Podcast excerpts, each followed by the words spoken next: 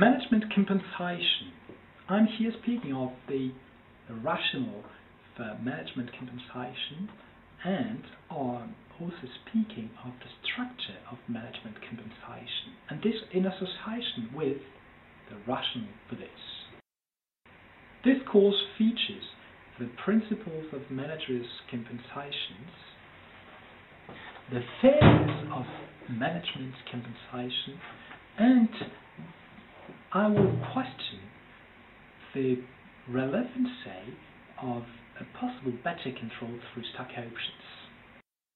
The principles of managers' compensation are twofold. Firstly, objectives of compensation systems are to hire the best managers, higher salaries for higher profile applicants. These systems should provide incentives for good performance, and in other words, they should be based on performance, pay on performance. And they should then limit conflicting interests with stockholders. This is to say, if a manager is paid on the basis of what he actually performed and the value it could create for stockholders, we can assume that he or she will not pursue other interests than his or her own economic wealth. Then compensation composition or structure. Firstly, a fixed monthly salary if the manager is considered an employee this is critical here. If a manager is an employee, they are protected by labor law. And this can be an incentive for them to take some risks. If performance is low, if the risk has a negative return, then they can be dismissed. But, on the other hand, they are rewarded for the risk they took for the try they made. But in addition to this, we can have some bonuses which are variable according to the objectives set and according to the performance achieved. We can have then stock options based on company stocks. So some stocks are distributed to managers. And as stockholders, Perhaps they are in a deal position whereby they are interested in company wealth and in their own wealth. And there can be other forms of compensation with attendance fees, non-cash benefits, superannuation supplements, golden parachutes, etc. Just two examples for one company where we have the president and the CEO and their compensation. So they both have a fixed wage, so they both are employed by 2,000. So everything is expressed in thousands of uh, dollars. So 2,000 plus bonuses based on their performances so for the CEO, who is in charge of operations, of course bonuses are higher than for the president in charge of a strategic vision. But the attendance fee is different, higher for the president. So as the person with a strategic vision, he is expected to be present if any meeting is organized. So he is here expected to say, yes, we can do this. Strategically speaking, this makes sense. This does not make sense. And at the end of the day, total, excluding stock options, we can see that the one who really takes risks is the CEO rather than merely the president, and therefore the CEO is better paid. Principles of managers compensation here, we have had noticed significant changes since the 80s. So the variable part of the compensation has been growing up 20 years or 30 years. Stock options or free stocks have been spread so that now most managers in most companies have a part of the equity. The total remuneration of managers has significantly progressed so that nowadays, except for the top managers of listed companies, large listed companies, compensation has been 10 times higher than the minimum wage paid within the company, whereas in the 80s it was four times as high as minimum wage. So over 30 years we have noticed such a progress or increase. We have less passive stockholders now. Just consider the historical decline of GlaxoSmithKline's CEO compensation on the General Assembly in 2003. He was paid quite a lot of money, and stockholders considered it was too much and not aligned with his actual performance and decided to decline it, to decrease his compensation. And there were also numerous successes shocking the public Spoke of the Universal already, when stockholders noted that Jean-Marie Messier, the CEO, was spoiling them, they persecuted him and he lost in court. They dismissed him. They made him give his golden parachute up, or part of it up. Now, stockholders are very careful about their money management through management. Now, the very question is whether managers' compensation is or not fair. The features that would justify high compensation is that it is a difficult task.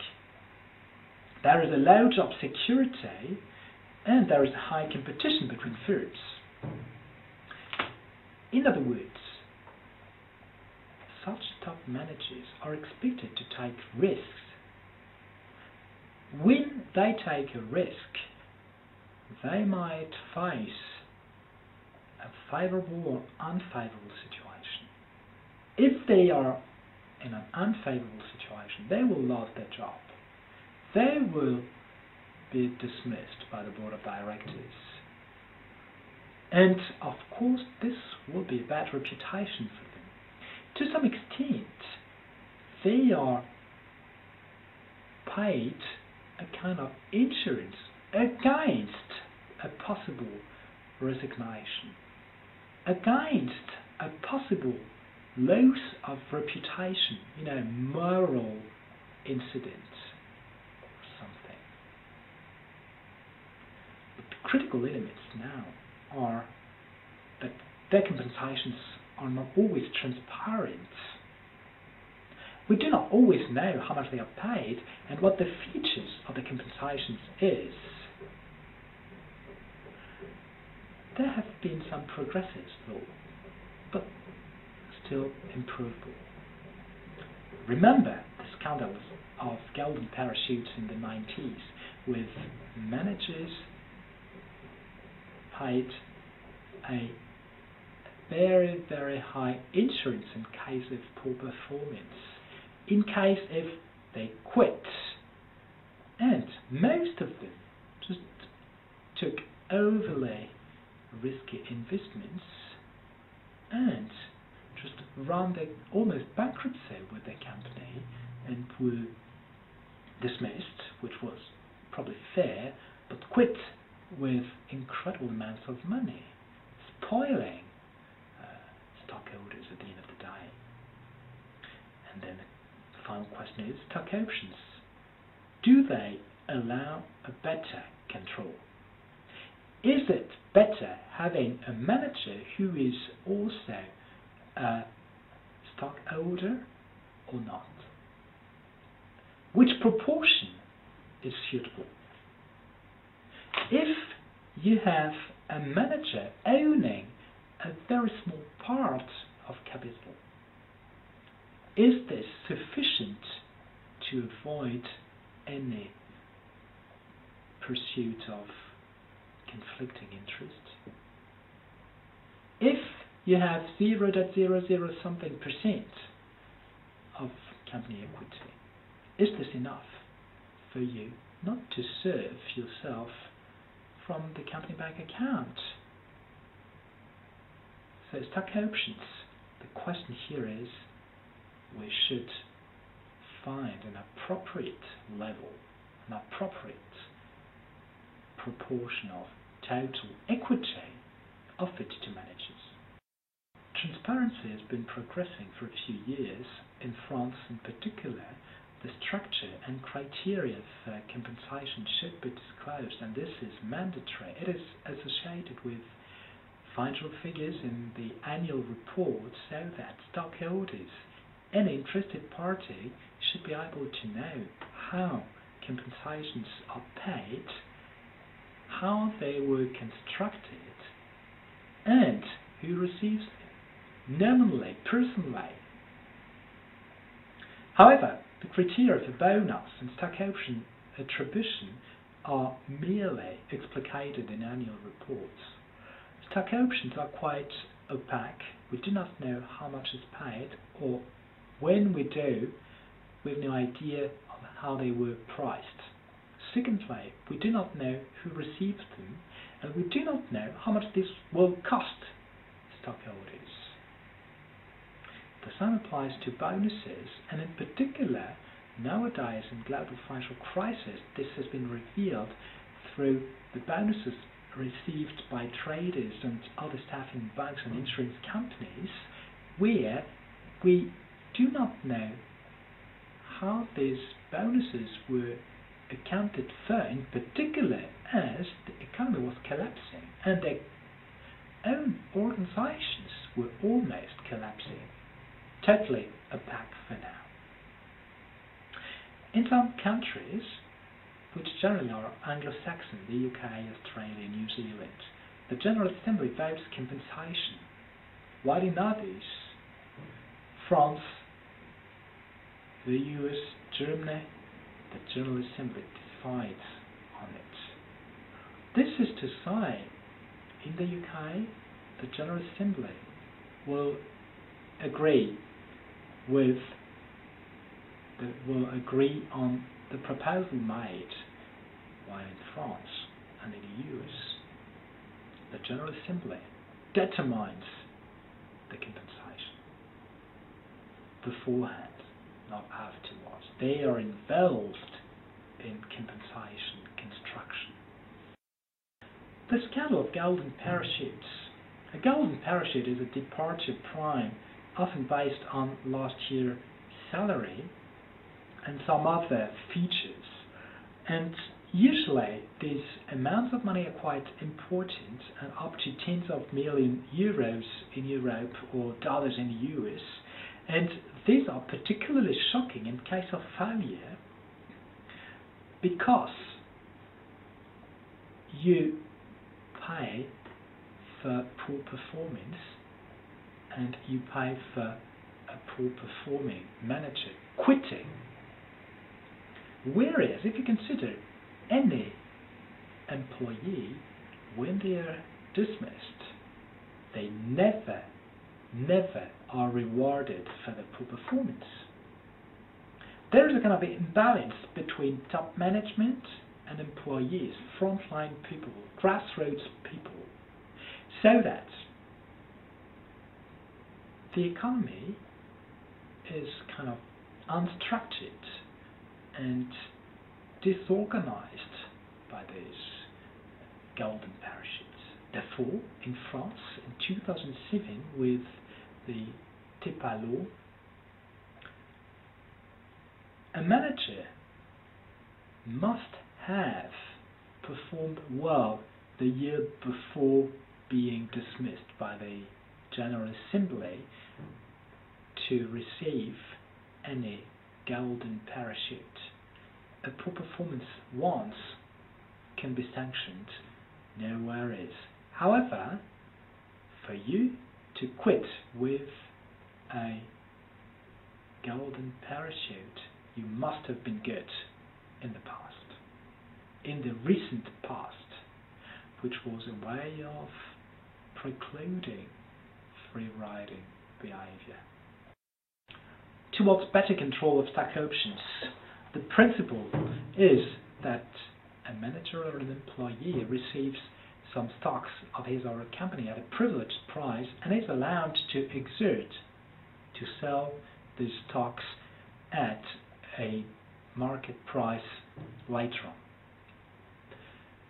So, there are some expected outcomes which are the alignment of interest between managers and stockholders as a stockholder, a manager shares the same interests and will probably pursue stockholders' interests rather than his or her mere interests. This should lead to greater motivation loyalty of managers vis-a-vis stockholders for the same reason. This should also facilitate the recruitment of managers, in particular in small and medium-sized businesses. Start up, in fact.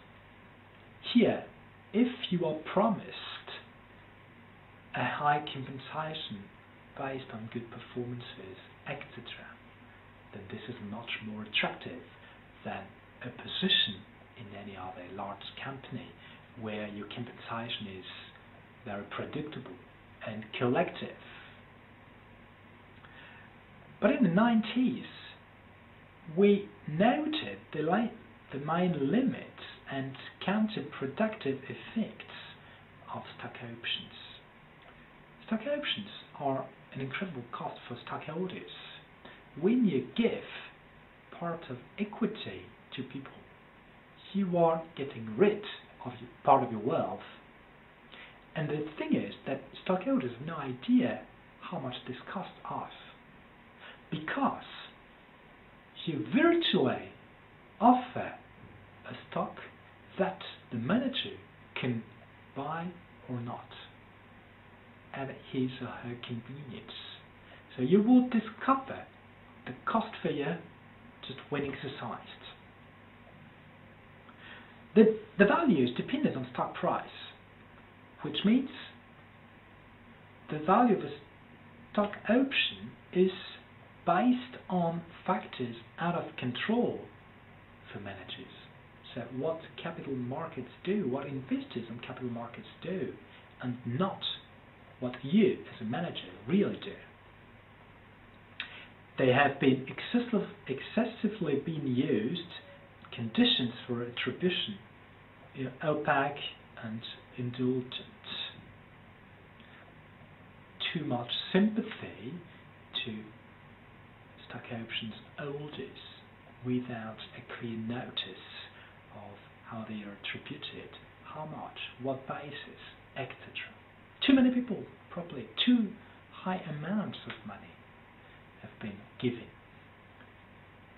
causing the ruin then is it an incentive for accounting manipulation? This is a question remaining open.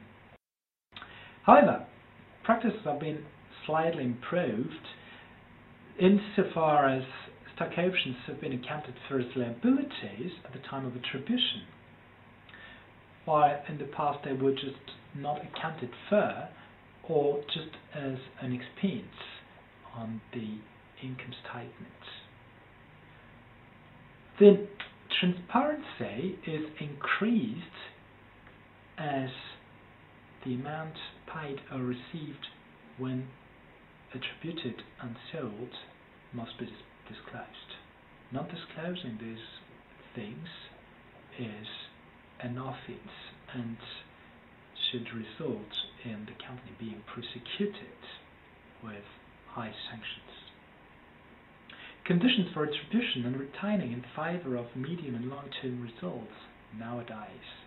This is to say, that attribution is now more and more based on relative performance versus or against competitors and or performance based over a several, several year period of time before being exercised. This is to say, if a manager does not perform as expected or as promised, he or she is not allowed to exert his or her stock options. Lastly, obligation to keep part of stock options as long as the CEO remains in office. This is to say, as long as you're staying uh, in the company, as long as you're remaining at the head of the company, if you hold stock options, you're not allowed to sell them, or not all of them. You cannot make money on behalf of the company. If you're within the company, you are taking risks, you are incurring risks as any other stockholder. You should have the advantages and the constraints that any other stockholder. In conclusion, managers have largely benefited from globalization and the generalization of stock options and from the development of variable compensation mechanisms, this latter being possibly abused and producing perverse effects, like I said already. Caref- we should be careful with mechanisms that do not reward success, but failure. Enter and departed primes. Stock options can be converted, exercised too fast, golden parachutes, etc. And there has been a tendency towards less indulgent shareholder attitudes in terms of compensation. More and more managers are paid on the basis of their performance, not only on the basis of a promise they make.